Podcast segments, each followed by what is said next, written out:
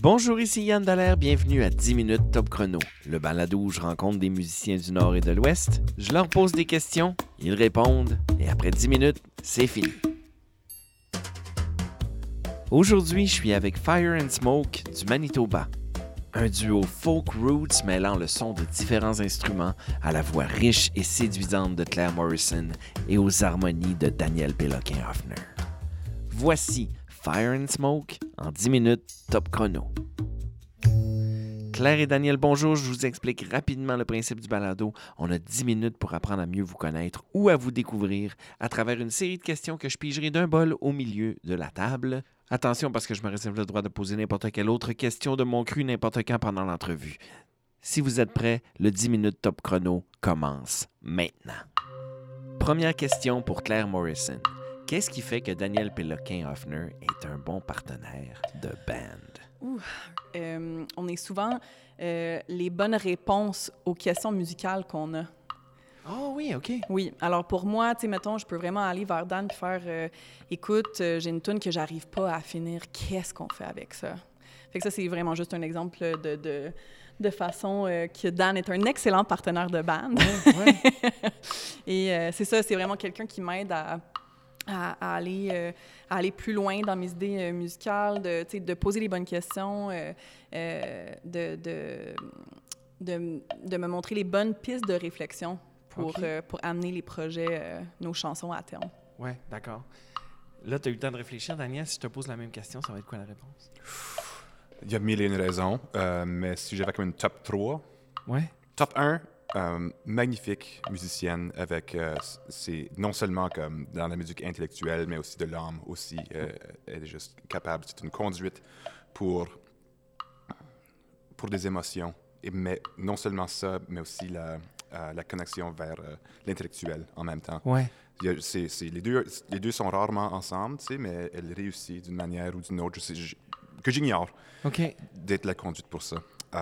Deux, je dirais que nos personnalités se complimentent très bien. Euh, on s'amuse toujours ensemble et puis on fait rien que rire à moitié du temps Ouais, pendant nos répètes. Bien. Mais quand ça devient au sérieux, euh, on est capable de vraiment mettre le, se, se mettre à la bûche. Ben, cette complicité-là paraît aussi sur scène là, quand on vous voit. Oh, Même si, même si vous n'êtes pas en train d'être bien crampé tout le long du spectacle, là, Mm. il y a quand même cette fusion musicale-là qui, Mhm.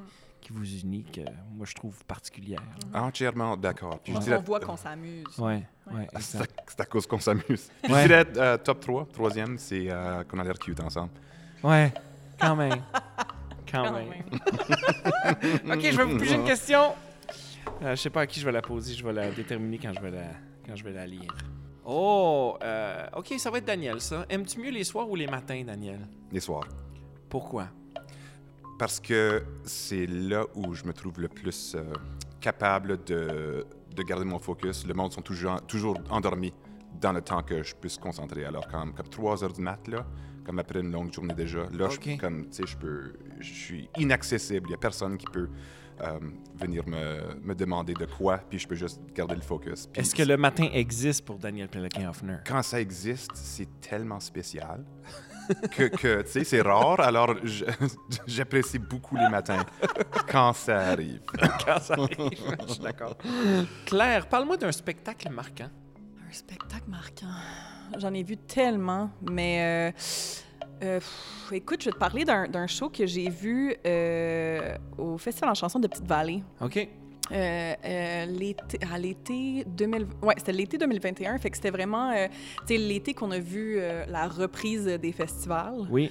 Tu sais, en pandémie quand même, mais tu sais, les, les, les mesures étaient rendues assez relaxes au Québec qu'on puisse avoir, tu sais, on, on avait le droit d'avoir des festivals, on avait le droit d'avoir des rassemblements, puis c'est tellement, c'est tellement fou comme expérience voir de la musique en live quand ça fait des, des mois, des années que tu n'en as pas vu. Ouais. Puis moi, euh, sur le bord du fleuve, j'ai vu un show de Vincent Vallière, euh, solo à la guitare. OK. Puis il y avait juste quelque chose de tellement pur et émouvant là-dedans. Euh, ça, c'était vraiment un, de- un, de- un des spectacles marquants de ma vie, je pense. Ouais. Ouais. Qu'est-ce qu'il y a avec la musique live? Parce que c'est vrai que tu regardes ça, puis c'est très différent de, d'écouter un CD ou d'écouter euh, n'importe quoi maintenant. Là. Si je peux me permettre, Ouais. je pense que c'est le fait que ça existe d'une manière éphémère. Ouais. C'est de l'ordre temporel. C'est pas comme euh, une photo qu'on peut regarder puis l'accrocher sur le mur puis on le voit chaque fois qu'on croise la salle. C'est comme ça arrive dans le moment. Puis dès que c'est fini, c'est parti à jamais. On va jamais revivre ce moment-là.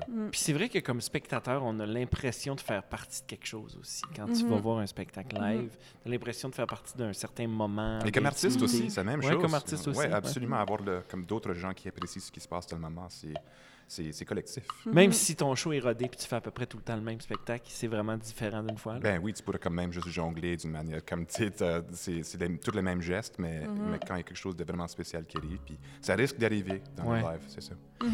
Il y a une question que je voulais vous poser à vous particulièrement. Parlez-moi de l'importance des mots dans une chanson, puis de, puis, puis de l'importance de la musique aussi. Parce que j'ai l'impression que vous fusionnez extrêmement bien les deux. Mhm. Ben, je pense, c'est ça. Pour moi, je veux pas dire que le texte est, l'affaire la plus importante d'une chanson parce que c'est vraiment pas comme ça que je me sens, mais, je pense que c'est l'aspect d'une chanson où je vais, où je vais mettre, où j'ai- tendance à mettre le plus de travail pour moi. Mais aussi, je suis, je suis une- J'adore la poésie, Ouais. j'adore la littérature, euh, je suis l'enfant de deux traducteurs. OK, OK. Alors, euh, tu sais, euh, tout ce qui est du côté linguistique, tout ce qui est, euh, euh, c'est ça, les, les langues, ça, ça, ça a toujours été vraiment important chez nous, puis le, le multilinguisme aussi a toujours été très important pour nous. Fait que je pense que cet amour des mots vient de, vient de mon background, vient de, vient de ma famille puis, puis de mes parents. Mhm. Mais c'est quelque chose que je partage avec Dan, Dan qui a aussi un, un, tu sais, un grand amour des, des mots. Mhm. Absolument, oui, bien sûr. Puis, puis pour moi, c'est comme les mots, ça, ça, ça peinture les images dans l'imagination euh, de l'auditeur. Et Ouais. la musique a l'habilité de, de lui donner du sens et du sentiment. Alors, la musique avec les textes ensemble, c'est quelque chose qui puisse manipuler l'âme de Ouais. deux différents bords, tu sais, de, de deux axes. Wow. C'est super puissant quand on les utilise ensemble. Écoutez-vous les mots quand vous écoutez de la musique? Ah oui, c'est Absolument. tout le temps. Ouais. Ouais. Ouais. OK. Moi, il y, a des, il y a des. Je trouve qu'il y a des chansons qui sont faites pour qu'on écoute les mots, puis d'autres qui sont pas nécessairement faites pour qu'on écoute les mots. Mais toi, Oui, t'es un, ben oui. t'es un fan de métal. Est-ce qu'on écoute les mots quand t'écoutes du métal? Euh, oui, Mm, mm, ça dépend du genre. Euh, J'avoue qu'il y a, il y a des, des groupes et des styles en particulier où est-ce que tu le, le cri de, de la voix et l'émotion qui est donnée est, est un peu plus importante euh, que, que le texte comme tel. Mais ce qui est de fun avec le métal, c'est que c'est souvent un, un- un genre qu'on doit étudier pour être capable d'apprécier, d'avoir le texte devant toi. C'est comme, dans le temps Ah, qu'on avait des albums. Oui, tous oui, les oui. textes sont toujours là-dedans. Alors que comme tu peux l'écouter, il y a toujours énormément de choses qui se passent dans chaque composition. Alors on peut, comme, on peut passer des, des, des semaines à, à la ré- réécouter des albums ou même une chanson pour trouver d'autres petites nuances, euh, des complexités pour euh, décortiquer un peu, mais avoir les, euh, les paroles devant toi. C'est comme faire une lecture au lieu de, la- de le recevoir tout d'une C'est shot. vrai, tu sais. c'est vrai. Oui, Ouais, oui, ouais, oui, c'est oui, ça. C'est- C'est un peu plus complexe dans ce sens-là. En même temps, l'émotion est, est toujours euh, plus agressive dans ce sens. Euh, alors, euh, ouais, ça, ça. Il y a peut-être moins de nuances, mais il y a beaucoup plus de, de, de conceptuel qu'on qu'on le croirait. Question pigée. Euh, Claire, aimes-tu cuisiner? Oui, j'adore cuisiner. C'est quoi ta spécialité? Oh yeah. Elle est comme vraiment bonne. ah oui, OK. Oui, Dan bénéficie énormément de mon amour de la cuisine. J'avoue. Euh, oh, qu'est-ce que j'aime? Ma spécialité. Spécialité ou quelque chose que t'aimes faire, là? Ah, ben en fait, souvent? OK. Une, une- une de mes spécialités, ce serait, euh, je fais une très, très, très bonne euh, tarte à la lime des keys. Ah oui, OK. Oui, alors ça, c'est vraiment une... euh, ouais. Tu verrais? Oui, t'as jamais, ouais, t'as jamais, man- euh, t'as jamais mangé Tu me caches ça? Mhm, oui, mais je l'ai faite pour ma blonde pour sa fête cette année, puis elle a vraiment aimé ça. Ben voilà, ça, ça Ok, on a du témoignage. l'en- L'entrevue aurait servi à. Tu, sais, tu pourras euh, demander ta, ta tarte de lime des keys Voilà. en français. Daniel, quelle était ta matière scolaire favorite? Ouh là là là. Aucune.